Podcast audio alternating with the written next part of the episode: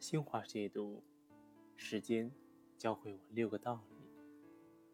第一，身体健康是最大的本钱。听过这样一句话：一个人年轻的时候，总以为疾病和死神只会光顾别人，可看看周围，有太多的人仗着年轻透支身体，直到病痛缠身才追悔莫及。在这一生中，没有一个健康的身体。我们拿什么与爱人白头到老，为孩子遮风挡雨，陪伴父母度过晚年？又拿什么去拼人生的下半场？人生有期，健康无价。唯有不拿健康做人生的豪赌，才是最后的人生赢家。好好爱护自己的身体，才是对生命最好的交代。第二，不要过分依赖他人。求人不如求己，没有人可以帮我们一世，真正能帮我们的只有自己。生活中冷暖酸涩，很多时候只能一个人尝。生活里的挫折坎坷，终究要独自去闯。一味的把希望寄托在别人身上，只会换来失望。唯有成为自己的屋檐，人生。才能真正的风生水起。人生最好的贵人，始终是我们自己。第三，日久见人心，岁月识人品。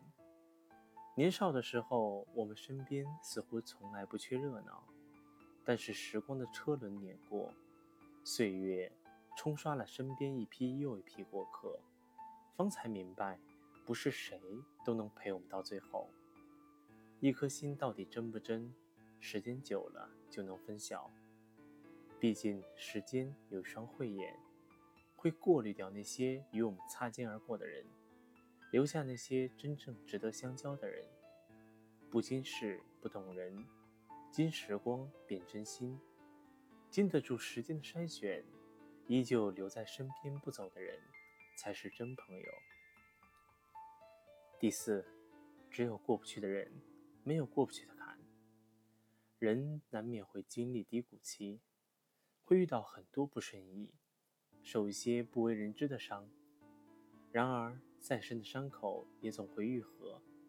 待走出低谷，回望过去，你会发现，之前以为怎么都迈不过去的坎，早已成为坦途。